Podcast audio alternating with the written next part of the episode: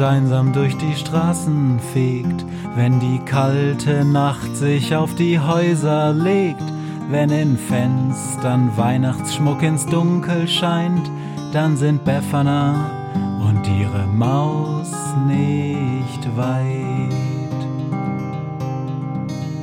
Wenn die Turmuhr Mitternacht geschlagen hat, stürzt die Hexe sich mit dem Geschenkesack auf nem Besen mutig in die Nacht hinab zu den Wesen, die ansonsten niemand mag.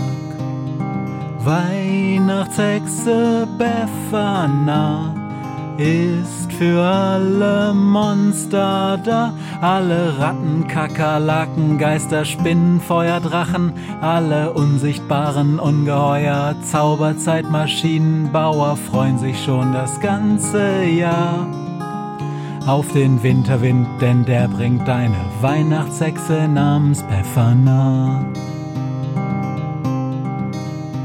Hallo und herzlich willkommen zu einer neuen Ausgabe der Krähenpost. Heute ist der 15. Dezember 2018 und die Ausgabe 15 ist ein Beitrag von Maria K. Heute sitzen wir am Frühstückstisch, weil wir dachten, wenn wir es jetzt gleich machen, dann habt ihr den ganzen Tag Zeit, direkt diese neue Folge zu hören. Und sie heißt David gegen Goliath. Heute beginnt Befana direkt nach dem Frühstück, treffen wir einen alten Freund. Ich glaube, er hat schon lange Probleme, denn ich habe Ewigkeiten nichts mehr von ihm gehört. Und eigentlich sind wir über Skype Hell immer in Kontakt. Ich möchte gerne unsere Reise nutzen, um bei ihm vorbeizuschauen und nach dem Rechten zu sehen. Alles klar, piepst die Maus. Draußen ist es schon hell und ich kann sehen, dass wir über türkisblaues Wasser fliegen. Unter uns gibt es tausend kleine Inseln und hinten am Horizont kann ich Festland sehen. Jep, da müssen wir hin. Cerberus wohnt in Griechenland und wir sind schon über der Ägäis. Cerberus? fragt die Maus ängstlich. Ist hoffentlich keine Katze? Nein, schaltet sich da Globus ein. Cerberus ist ein Hund, ehrlich gesagt ein ziemlich komischer. Er soll riesig sein und drei Köpfe haben und aus seinem Mund soll giftiger Sabber tropfen. Weil er so gefährlich ist, heißt es, er bewache die Unterwelt. Man nennt ihn auch den Höllenhund und sein Spitzname ist Fluffy. Die Hexe erzählt den gespannt lauschenden Freunden von Cerberus dem Höllenhund, der hinter dem Riesengebirge des Olymp in einer uralten Höhle in der Nähe von Meteora haust und dort den Höhleneingang bewacht. Sie erzählt den anderen auch, dass sie Cerberus schon oft besucht hat. Er seinen Höhleneingang aber nie verlassen wollte, um die Hexe zu besuchen. Es sei ihr nie gelungen, einen Blick ins Innere der Höhle zu werfen. Sie wisse nicht so recht, was er da genau bewacht. Während alle gespannt Beffanas Erzählungen vom dreiköpfigen Höllenhund folgen, hat Globus den Besen gelandet. Sie stehen in Meteora in Nordgriechenland auf einem kleinen Felsvorsprung, umgeben von riesigen Bergen, die hoch in den Himmel ragen. Auf den Bergspitzen sehen sie diverse alte Bauwerke, die legendären Meteora-Klöster und zu ihren Füßen windet sich ein kleiner Pfad hinab ins Tal, der geradewegs in einen der Berge zu führen scheint. Die Freunde steigen den Pfad hinab, der immer kleiner und zugewachsener wird, während die Wand des Berges vor ihnen immer steiler und höher zu werden scheint. Je näher sie der Felswand kommen, desto deutlicher hören sie ein seltsames Geräusch. Zuerst noch scheint es so, als würde der Wind komisch zwischen den Bergen hindurch pfeifen, doch das Geräusch wird immer lauter und deutlicher.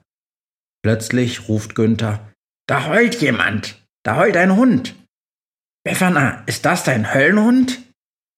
Ihre Schritte werden schneller, denn es klingt erbärmlich, so als bräuchte jemand wirklich dringend Hilfe, und da sehen sie ihn, Verborgen hinter Gestrüpp und Geröll entdecken sie, immer dem Gejaule folgend, den Eingang zu einer riesengroßen Höhle. Und direkt vor dem Eingang liegt er, groß wie ein halbes Haus, sein Körper bedeckt mit schwarzem Fell und, ja, und drei Köpfen. Doch irgendwas scheint nicht zu stimmen. Die Köpfe sind ineinander verdreht und die Augen starren wild herum, können die Freunde jedoch nicht fokussieren. Günther fliegt über die Freunde und die drei Köpfe hinweg, um sich die Sache aus der Nähe anzuschauen. Ach herrje, krächzt er. Leute, das sieht gar nicht gut aus. Wirklich gar nicht gut. Was ist denn los? will Befana wissen. Ist Fluffy krank? Warum guckt er uns nicht an? Warum begrüßt er uns nicht? Und warum heult er so schrecklich? Günther flattert zu seinen Freunden und berichtet, was er aus der Nähe erkennen konnte. Fluffy hat sich mit allen seinen drei Köpfen in einem stacheligen Etwas verbissen. Günther schwört, es sei ein Igel. Die Freunde können das nicht glauben. Selbst ein Hund ist nicht so doof und beißt in einen Igel, meint die Maus. Da hören sie den Höllenhund aufheulen. Ganz so, als wolle er bestätigen, dass tatsächlich der ein oder andere Hund so doof sein könnte. Also beginnen sie Pläne zu schmieden. Erst versuchen sie Fluffy gut zuzureden, aber es scheint, als könne er den Igel nicht einfach so fallen lassen. Dann hext Befana ein Glas Würstchen und Günther fliegt mit kleinen Wurststücken immer an der Nase von Fluffy vorbei, um ihn zum Loslassen zu bewegen. Das Wehklagen des Hundes wird immer lauter, aber den Igel will er nicht freigeben.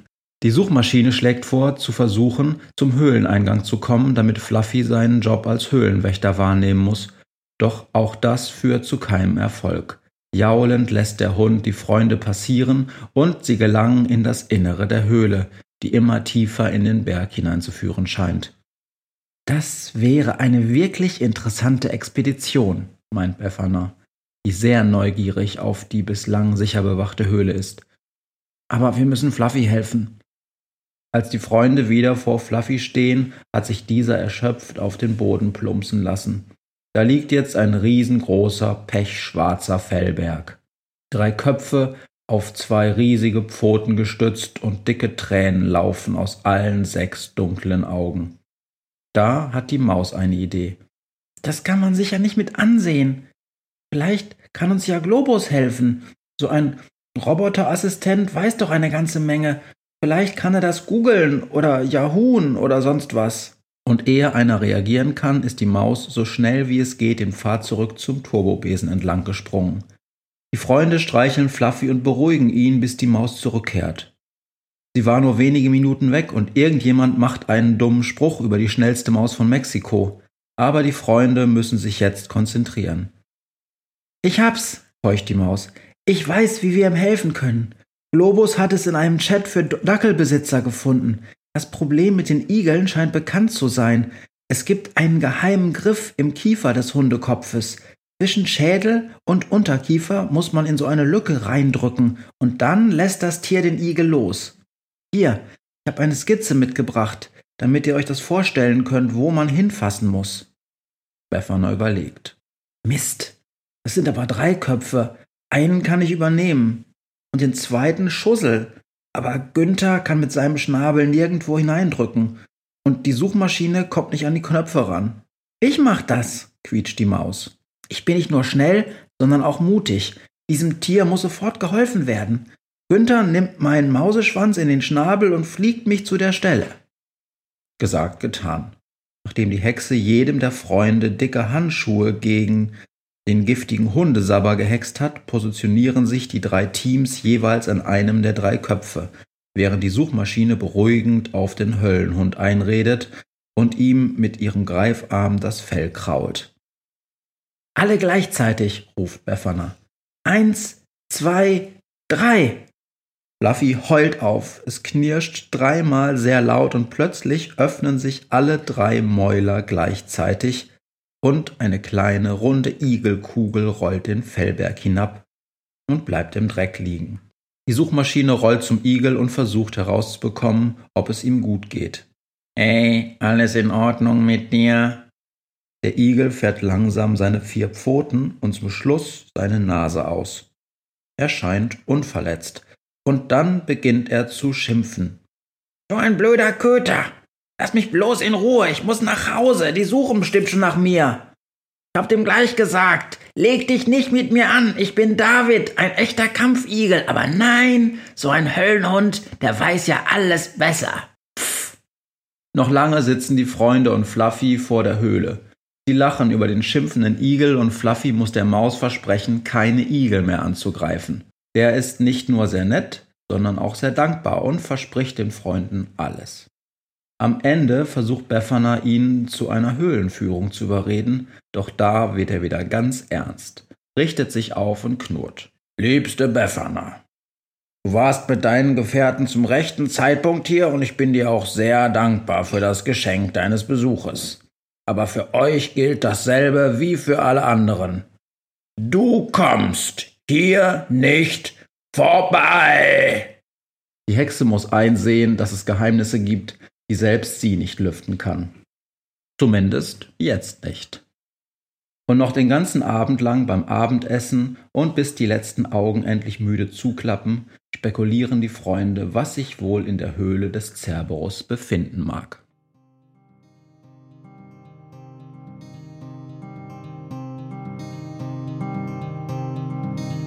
Hört, was mir heute Morgen widerfahren ist. Eine Krähe sitzt auf meinem Fenstersims und sie krächzt von Weihnachtshexe Befana, die sie hoch am Himmel fliegen sah. Tausend Abenteuer hat die Hexe erlebt, wie ein Haus verschwindet, wie ein Berg erbebt wurde im Wald verwunschen und im Fels versenkt, und doch hat sie alle reich beschenkt. Weihnachtshexe Befana ist für alle Monster da. Alle Ratten, Kakerlaken, Geister, Spinnen, Feuerdrachen, alle unsichtbaren Ungeheuer, Zauberzeitmaschinenbauer freuen sich schon das ganze Jahr auf den Winterwind, denn der bringt eine Weihnachtshexe namens Befana.